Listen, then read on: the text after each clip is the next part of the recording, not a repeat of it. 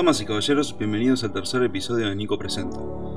En este episodio hablamos con Maggie acerca de Earthlings, un documental que habla del maltrato animal en diferentes industrias, de su decisión de volverse vegana y de caramelo de lima.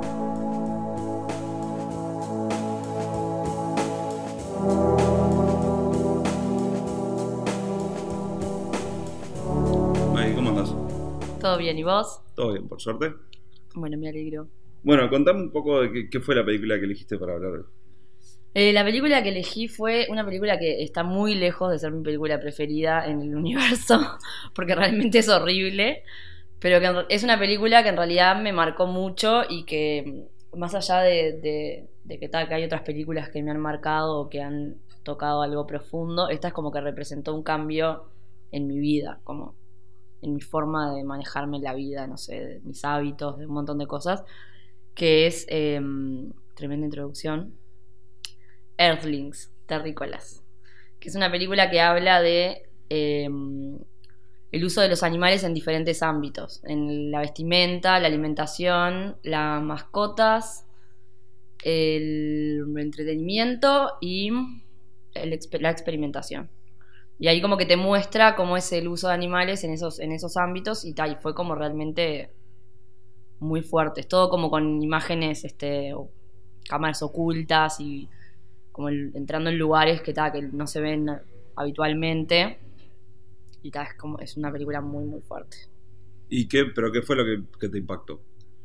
Y eso, como darme cuenta de que, de que en todos los en todos los ámbitos de la vida, no, pero en varios ámbitos de la vida que tenemos están atravesados, está atravesado por eso, por el uso de animales y por el abuso.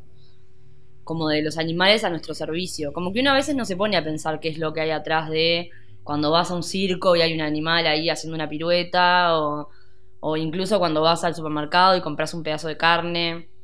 Es como que no te pones mucho a pensar qué hay atrás de eso.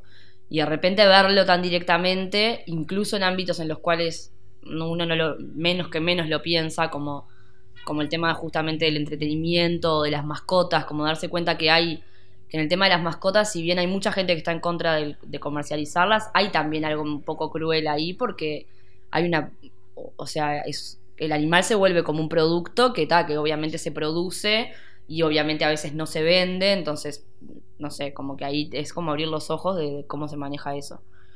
Y, y tal fue eso más que nada, como que me pasé toda la película llorando. Sí. No podía, terminó la película y no podía creer. Era como. Había cosas que ya las sabía, no era que na- no sabía nada y como que fue todo nuevo. Pero fue como verlo todo, es muy crudo. Muy crudas las imágenes. Fue como. Yo no puedo seguir participando de esto o tengo que tratar de participar en esto lo menos posible. Claro, sí, obvio. O sea, yo me acuerdo cuando también, yo vi la película hace mucho tiempo atrás, también por un lado de que cuando yo estaba investigando un poco el tema de la comida y todo ese tipo de cosas, y tal, y la vi, creo que fue por recomendación de vos o otra amiga, este, y también me acuerdo que me impactó bastante, este, es, una, es muy cruda la película, Claro, es todo, Este- todo junto sí, sí, sí. también. Y claro, ahí va, no hay, y no hay como un. O sea, como que no baja, como que siempre está en el mismo nivel de, Sí. de crueldad y de lo que te muestra y todo ese tipo de cosas. Y lo que está bueno también, por lo menos lo que, eh, lo que me acuerdo y lo que, lo que he visto, es como, eh, o sea, es un documental y está hecho, tipo, no personas sentadas y hablándote Claro. de eso, sino que mostrándote con, tipo, videos escondidos, filmaciones escondidas, cosas así. Y, o sea, es impactante ver la realidad. Sí, es eso. Yo la vi hace más de cuatro años, cuatro años y pico. Y tal, y, y- y ahora pensaba, tipo, no la puedo ver de vuelta, o sea, para acordarme cómo era y poder hablar con más propiedad de la película. Porque realmente es, es eso. Yo en un momento era como que. yo ahora no puedo ver imágenes de ese tipo ya. Es como que no las soporto. Es como que siento como un vacío, como un, no sé, un dolor así que es re fuerte y que no lo soporto. Y en ese momento me pasaba eso, era como. "Ah, Todo esto pasa, tipo. Pasa y la gente no se da cuenta, y la gente no lo piensa y la gente no se lo cuestiona. Es como. Es un viaje, como darte cuenta de eso también. De que Sí. ta, de que vos participás de todo eso ¿Y cómo es que nunca te preguntaste, tipo, qué pasaba? No, yo, o sea, capaz que yo no creo que no es que se pregunten, sino que es. O sea, ya, ya por ejemplo, en el tema de la comida, ya lo ves empaquetado y. O sea, sabes que mataron una vaca o mataron un chancho o mataron lo que sea. Eso, es- eso es lo más directo, como lo que uno sabe seguro. Claro. O sea, el tema es que lo que no se ve y capaz que cuesta un poco imaginar es tipo el maltrato y, o sea, en qué condiciones están los animales Sí. hasta ese momento. Incluso, yo qué sé, ma- o sea, está todo el te- ese tema del maltrato que, que puede existir o no, como en la- igual, igualmente el animal, yo qué sé, una vaca vive 20 años y en la industria vive 5, ponele. Pero ponele que capaz que está re bien, está gozándole a la vaca. Sí, sí. Además de que le, como que le, le reducen su vida tipo un montón de años, también tiene que ver con cómo uno concibe a, a un animal. Si a uno lo concibe como. Si uno lo concibe como, al- como un ser que está ahí para servirnos a nosotros, o si lo ves como alguien, como un ser que tiene el mismo derecho de estar en el mundo que uno y de vivir su vida este, de acorde a sus, este, no sé, a su ser animal. O no, porque también yo que sé, digo, está sí, hay gente que, que te dice, sí, yo sé que las matan, pero está, no me importa, los animales están, están para eso, están para alimentarnos, chao. Claro, y que creo que también, o sea, es un poco, es más que nada también el mensaje de la película, del documental. O sea, mismo el nombre es Earthlings, es Claro. ter- terrícolas. Este, eh, todos vivimos en la Tierra y todos, eh, o sea, todos vivimos en la Tierra. Tenemos el mismo derecho a estar acá y a estar bien, en realidad. Es Claro. como...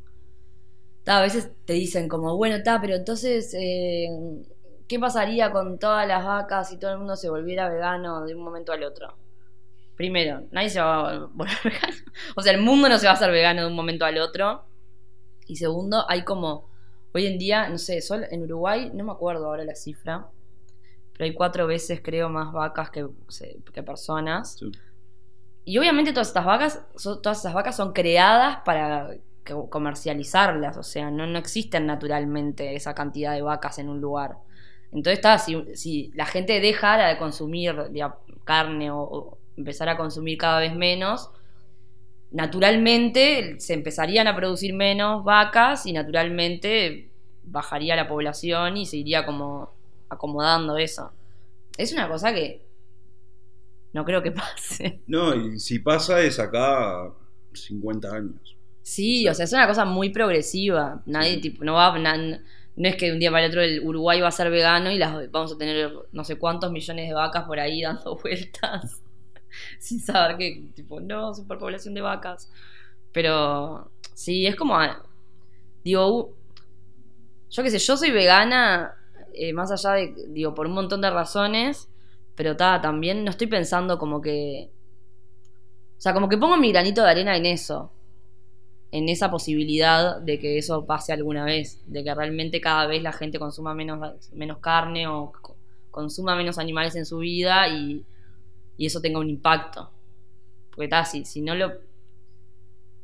O sea, no es algo que, como que vea re súper tangible, pero si no, lo, si, no, si no lo hago es como que no tiene sentido, es como, como que hay que pensar que cada uno con su aporte puede, yo que sé, contribuir a algo que es más grande. Porque a veces la gente es como que está yo que nada, nada, no como carne, ¿qué va a cambiar? Pero si todos pensáramos así en un montón de ámbitos de la vida, en un montón de situaciones, nunca cambiaría nada en realidad. Sí, eso es cierto. Nunca Y- se generaría una masa tipo que pudiera tener algún impacto. No sé, fue medio confuso lo que dije recién, pero bueno. Espero que se haya entendido. No, se, se entendió y eso, da, eso también se puede llegar a varias cosas. Pero. claro, por Sí, eso, sí, varias sí. causas que uno Sí, sí, tiene sí. en la vida. Sí, no tiene que ser solamente por veganismo, puede Por ser eso, millones de, de política, causas. puede ser socialismo, puede ser cualquier Sí, cosa. sí, sí. Este, y bueno, estabas hablando un poco del, veganismo. ¿Hace cuánto que sos vegano? desde ese momento que vi el, vi- el video. En realidad yo antes, el video no la película, este, antes me había hecho vegetariana. O sea, como que yo empecé en realidad medio por nutrición. Fue como que una amiga era, se había hecho vegana y estaba leyendo un libro. Una amiga que compartimos. Y este, y, tal, y ahí como que empecé a, interesarme más por el lado de la nutrición, de cómo las proteínas animales afectaban y causaban ciertas enfermedades. Entonces ahí, este, con el novio que tenías en ese momento, fue como que dijimos, bueno, vamos a, no sé, ta, como que nos, nos colgó la idea de, de, ta, esto tiene sentido, parece que, o sea, esas, esas cosas que vos lees y decís, vos, esto me, me cierra. Y dijimos, bueno, ta, vamos a dejar, dejamos primero como las carnes, como medio nos volvimos vegetarianos primero, como que yendo de a poco. Como que en ese momento le pensamos mucho, este, para como hacerlo gradual y que realmente fuera algo que a cada paso nos convenciera y que no fuera algo que hiciéramos como por presión o presionándonos a nosotros mismos o al otro. Porque si no era iba a ser como algo que al- no sé, a los tres días lo íbamos a mandar a la mierda. Como que lo tomamos muy este seriamente. Y ahí está, dejamos de comer carne, pero seguimos comiendo lácteos. Y a mí igual me empezó a pasar que yo, ta, yo me obsesiono con las cosas, entonces empecé a leer abundante. Y claro, en ese momento no tenía nada que ver con los animales ni con la ética. Pero claro, empecé a leer y empecé a informarme como más de eso y me empecé a acercar un poco más a ese tema. Y ahí, y también como la distancia de dejar de comer carne fue como que empecé a ver a los animales desde otro lugar, como que ya no son comida, tipo son otras, como que los empecé a ver con otros ojos. Y ahí es que llegó esta película que le dije este, a mi novio en ese momento, vamos a verla. Y él, creo que el día anterior había dicho, tipo, no, dejar de comer carne por los animales es un divague. Terminé la película y los dos quedamos. Y al- no se me ve la cara, pero quedamos con la cara, boca abierta. y al otro día, chao. Tipo, somos veganos, ya era. O sea que el, como el, el punto de inflexión fue ahí. Como cuando se de lleno apareció el tema de los animales en eso Claro. que, que ta, había empezado un poco por nutrición y un poco ahí, y ahí fue como que se volvió como la razón número uno para hacer ese cambio de vida. Ahí va. Y entonces, o sea, como que desde ahí empecé, o sea, fue, ya empezaste a decir que fue gradual, pero, o sea, fue al otro día ya dejaron lácteos, ya dejaron comida, Sí, carnes. en realidad fue, al otro día dejamos lo más inmediato, digamos, que era eso, que justamente era como dejar de comer lácteos y, y huevos, que era lo único que estábamos comiendo en ese momento. Y ahí empezó un camino, en realidad, como de, de informarnos, de no sé, de los productos que consumíamos, o sea, de todas las otras patas que tiene el veganismo que, que va más allá de lo que comes. Bueno, de tal, no sé, me voy a ir a comprar un buzo. Ah, bueno, a ver, tipo, ah, ¿tiene lana o no tiene lana? O no sé, eh, tal, estamos usando este shampoo, pero pa, este shampoo en realidad experimenta en animales, vamos a cambiar de marca. Entonces, como que es un camino que en realidad yo creo que lo haces siempre. O sea, que lo haces toda tu- creo que toda tu vida. Es como que. No sé si. Creo que el veganismo que no es como un lugar al que llegás, sino que es como. Es como una vara de medida que vos. de un camino que vos haces en tu vida. Como que nunca llegás. Digo, es muy difícil ser 100% vegano. O sea, excluir absolutamente toda explotación animal de tu vida. Capaz que conscientemente sí. Digo, a nivel consciente sí puedes hacerlo. Tipo, yo sé que conscientemente no lastimo a, a ningún animal. Pero hay como áreas que se nos escapan de las manos que, que, ta, que pueden incluir. Este, yo qué sé. Como que eh, lo veo más como eso, como, como que todos los días uno toma decisiones acerca de lo que consume y de lo que hace y, y, ta, y en mi caso es como que tengo esa, esa medida para, para lo que para cómo actúo. Claro, ¿y qué- pero qué, qué- para vos qué es lo más difícil de todo? O sea, que, o sea, sobre todo en Uruguay, porque sé que el el- hay en otros países y capaz que en otros continentes, capaz que hay más gente que, que es vegana, entonces yo me acuerdo cuando estaba viendo en Estados Unidos que ibas al supermercado y tenías leche de coco, Sí, sí, leche sí. de almendras, este, Sí, creo que lo, más difícil es eso. Lo más, o sea, la alimentación es como algo que forma parte diariamente, obvio, y es como una parte muy importante.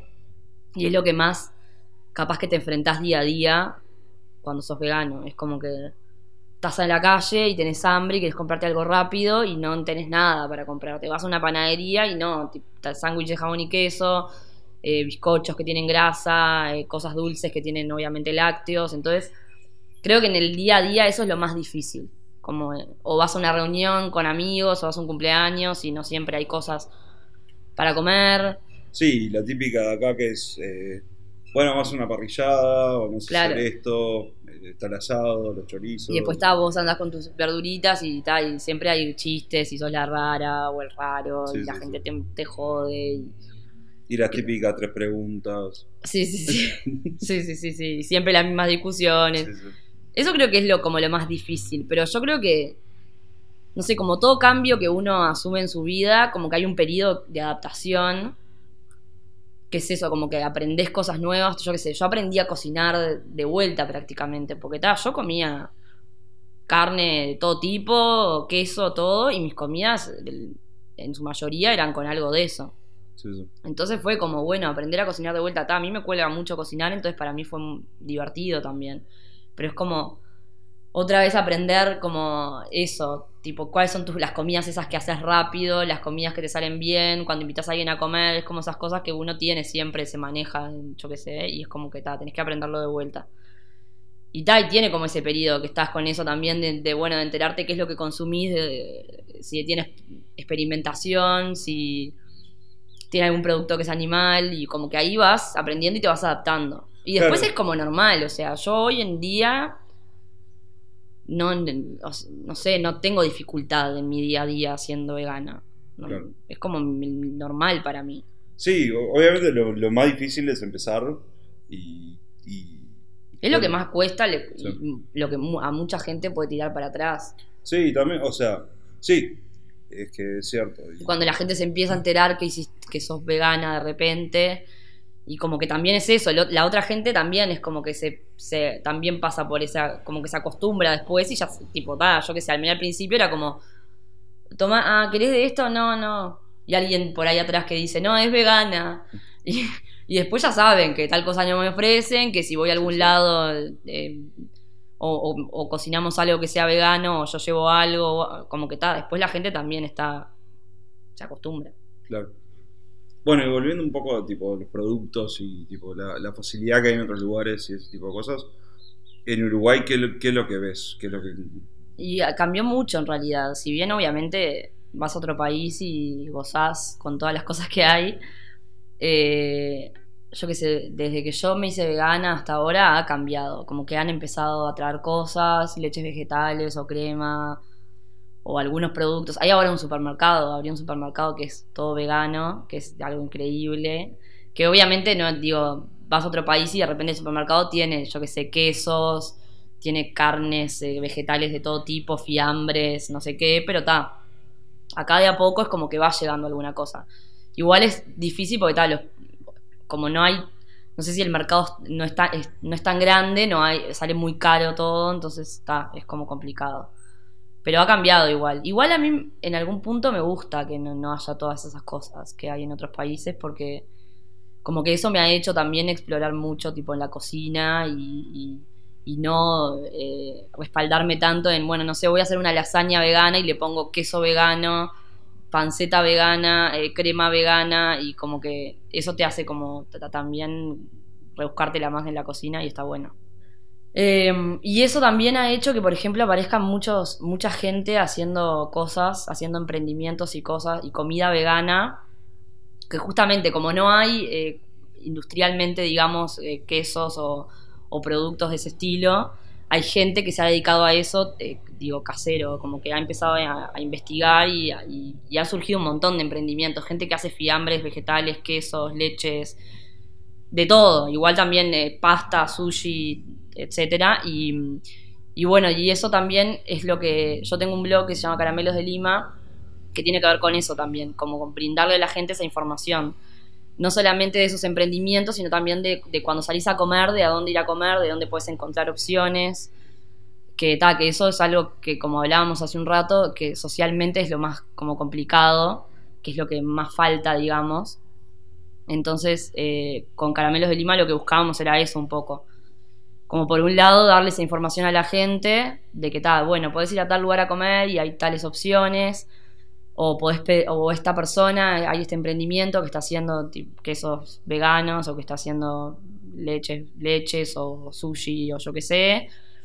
Y también hacer que la gente también se anime a salir a comer, se anime a hacer cosas y como que se genere esas, esa cuestión en el mercado de que, de que hay un público como cualquier otro que también está bueno cubrir, que existe y que también le gusta salir a comer y que también le gusta pedir comida y que etcétera. ¿Y, y cómo fue que empezaron el proyecto? O sea, s- s- hablás que, eh, o sea, lo estás haciendo con otra persona, y, este, Sí. contanos un poco cómo empezó, cómo- Arrancó en realidad una vez que estaba en un- había un grupo de Facebook que se llama Recetas Veganas, que es, de- que es a partir de un blog de Noel, que es la que hace eh, Caramelos de Lima conmigo, que es un grupo que tiene como 15.000 personas de, de habl- de habla hispana en realidad, o sea, gente que, digo, de América Latina y de, y de España. Y, y un día ella posteó algo como, ah, en este lugar hay sushi vegano.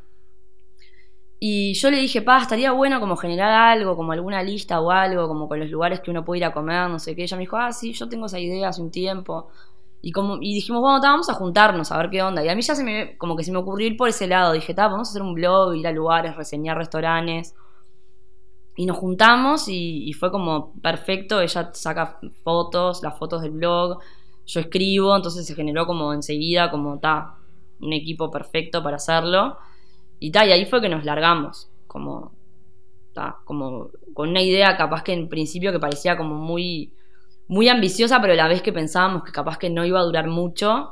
Y tal, y ahora es como que cada vez crece más también. De hecho, cuando empezamos era solamente reseñas de restaurantes y cuando empezamos a ver que había como ge- gente haciendo cosas, emprendimientos independientes, también agregamos eso al blog y, y tal, y hoy en día como que estamos tratando también de abrirnos a otras cosas también. Nos interesaba también como cambiar un poco la imagen del veganismo que había acá o que hay acá en Uruguay a veces que, que tiene que ver con, con otro tipo de activismo que capaz que es un poco más de choque, un poco más, este, yo qué sé, las gente que hace manifestaciones, que está genial, pero que también a veces eh, lo que, o sea, lo que nosotros pensábamos con Caramelos de Lima era como buscarle una vuelta más eh, amigable, como que llegarle a la gente desde otro lugar. Y la comida es algo muy importante para todo el mundo, entonces yo creo que muchas veces conquistás por ahí a la gente también, es como que nos pasa mucho que nos escribe gente que no es vegana de repente, o que no se animaba a ser vegana o ser vegetariana y que de repente ve y dice, pa, pero esto se ve riquísimo y, y como que se da cuenta que realmente uno puede disfrutar de la comida de la misma forma que la disfrutaba antes, siendo vegano, sin, sin incluir animales, sin lastimar a nadie. Y eso también es como parte del, del proyecto. ¿Y hace cuánto que están con, con este proyecto? Tiene ya dos años y pico. Sí, que además eh, también como cuando nosotros arrancamos pensamos como que era algo que se iba a agotar muy pronto. Era como, bueno, está Montevideo, en relación a otras ciudades del mundo, es una ciudad chica con poca población y no hay tantas ofertas. Y pensamos que tal, no sé, se iba a agotar, tipo, íbamos a ir a unos restaurantes ahí y chau. Y lo que pasó también, eh, mismo con el tema de los emprendimientos, de la gente que por su, cuenta tiene proyectos también de, de- de delivery o de comida vegana, que cada vez aparecieron más y van apareciendo más. Y eso también habla de que hay un cambio y de que hay cada vez más gente que es vegana y de que realmente sí está empezando a haber un público que tiene como un peso también en el mercado. Y, y es, es muy loco en realidad que hoy en día haya una persona que se dedica a hacer sushi vegano y nada más, y que, y que, y que, que funciona. Hay una persona que tiene tipo una. hace chocolate vegano, tipo bombones, barras de chocolate, yo qué sé. Hay una persona que hace pasta, se dedica a hacer pasta.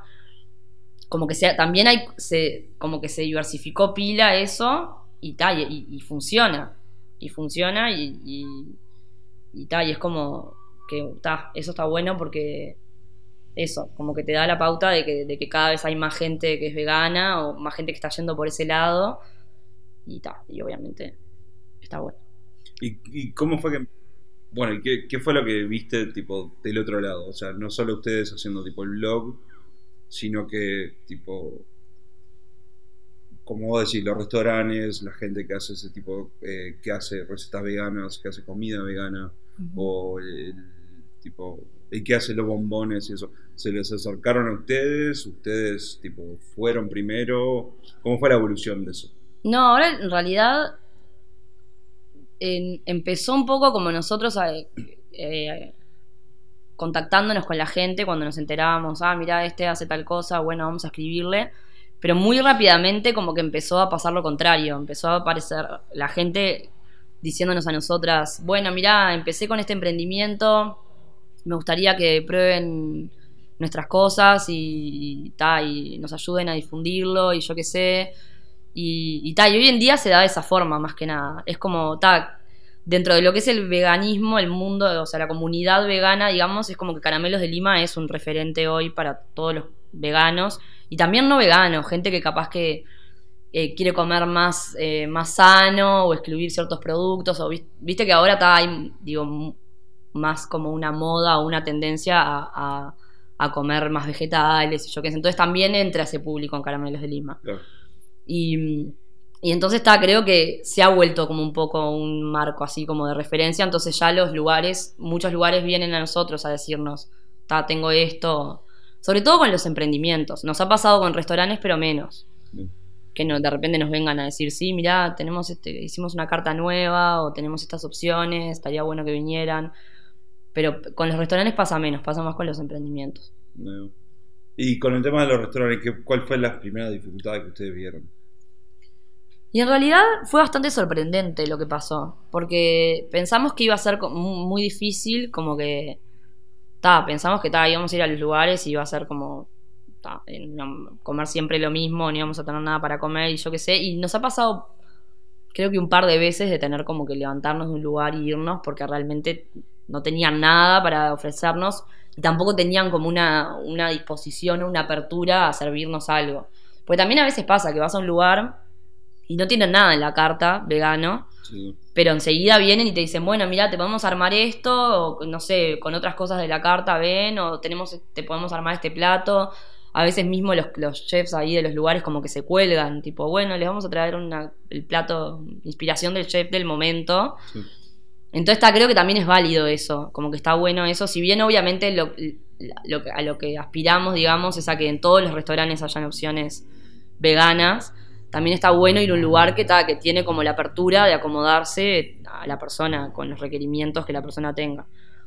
Pero en ese sentido como nos, sorprendimos bastante, como que siempre, siempre hemos tenido buena respuesta, o sea, la- el 97% de las veces hemos tenido una buena respuesta. ¿Y les, les ha pasado que han ido a un restaurante y no hay muchas opciones de veganas y después eh, como que los llaman de vuelta a decirle, mira... Nos ha pasado, sí. Nos ha pasado, no, no mucho en realidad, como que yo creo que también eh, nosotros, nosotras en un principio lo que hacíamos cuando después de hacer una reseña era contactarnos con el restaurante y sugerirle, de acuerdo a su carta, digamos, sugerirle opciones que podían tener. Pero claro, también es complicado meterse con un negocio, con una persona que, que, que también, eh, yo qué sé, es su proyecto y lo, y lo, lo, lo planifica y lo lleva adelante de la forma que quiere, entonces tampoco es, es difícil como realmente tipo decir, o sea, sugerirle algo para que cambie su carta, que capaz que es una carta que está muy pensada y que está muy laburada desde ese lugar, como que a mí a veces me da la impresión también eso, es como que tal, uno es como que se mete con el proyecto del otro también, o, o con el con el negocio del otro. Pero sí, tal, nos ha pasado, sí, de gente que, de lugares que nos han vuelto a llamar, miren, agregamos estas cosas, cuando quieran vengan a probarlas, o, o que de repente eh, nos enteramos por otro lado, ah, miren, ustedes comentaron tal cosa y mirá, ahora en la carta tienen tal cosa, o cambiaron tal cosa que ustedes habían comentado que, no sé, no estaba muy buena, o capaz que la podían hacer de otra manera. Como que se nota igual que hay un, impacto y que hay un ida y vuelta. Claro, sí, o sea, también, o sea, vos hablando un poco de los proyectos de la gente, o sea, tratar de no meterse en los proyectos de la gente, o sea, hay una realidad también, o sea, Uruguay hasta no hace mucho no tenía esa mentalidad de veganismo, en realidad. Entonces, si bien ustedes al ir y preguntar y ese tipo de cosas, capaz que es más, capaz que ustedes le abren la cabeza de que sí hay un mercado. Sí, obvio, es la idea. O sea, Sí. es la idea. Pero también pienso a veces que yo que sé, pone, le vas a un restaurante de cocina francesa, por decirte algo, que está, que tiene como mucho, mucha crema o mucho queso y carne, yo qué sé. Y como que bueno, la persona tiene su restaurante de cocina francesa y capaz que está, que no, no le interesa llegar a otro público que no sea el público que consuma ese tipo de, cocina, ponele. Sí. Y es válido también.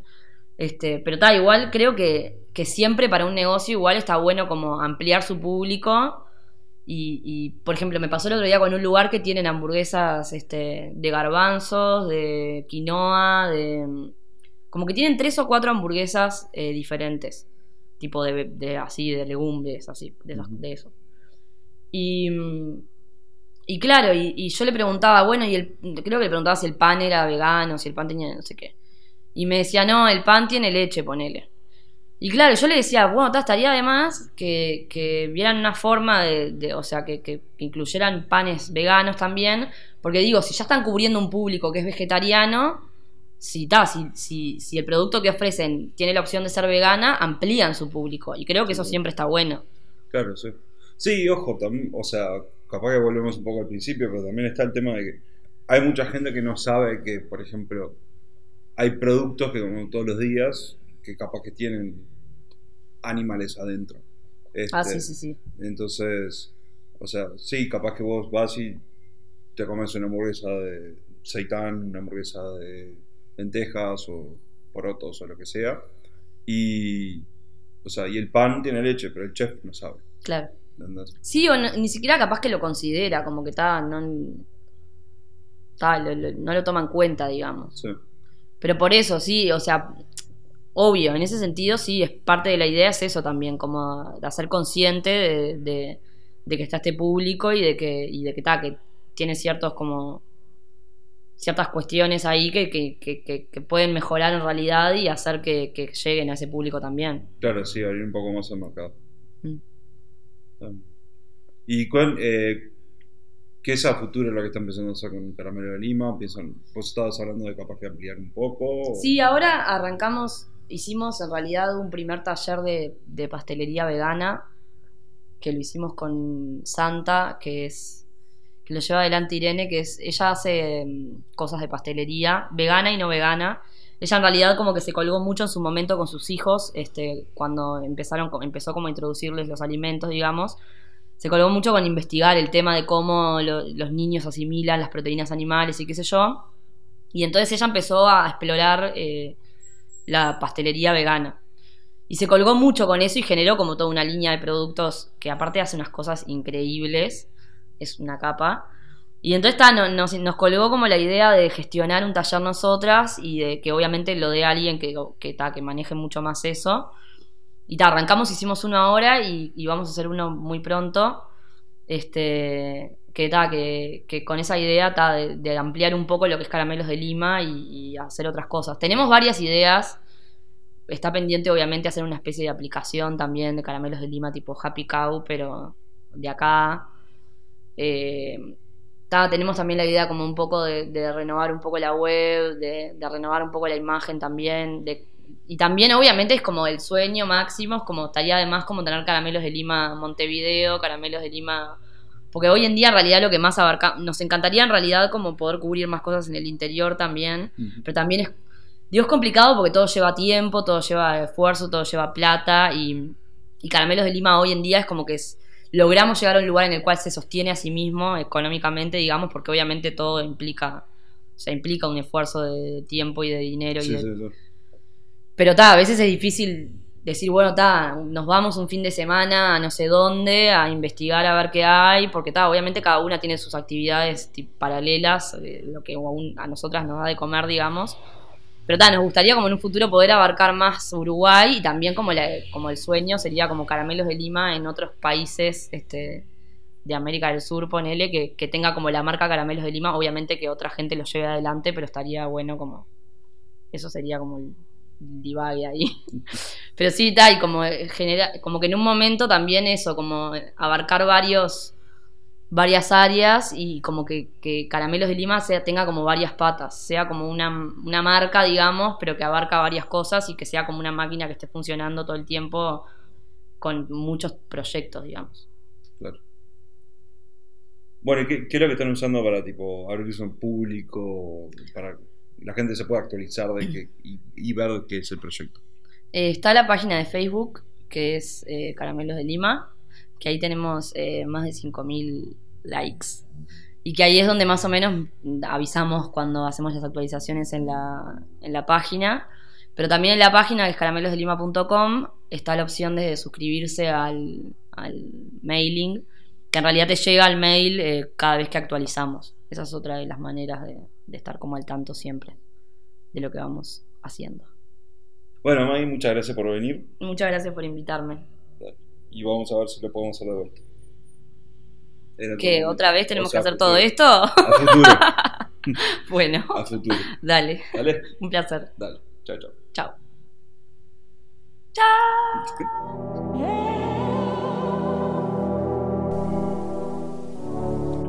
Gracias a todos por escuchar el episodio, espero que les haya gustado. Para saber más acerca de lo que hablamos, puedes clicar en los links de abajo y nos puedes escuchar el próximo viernes con un nuevo episodio de Nico Presenta.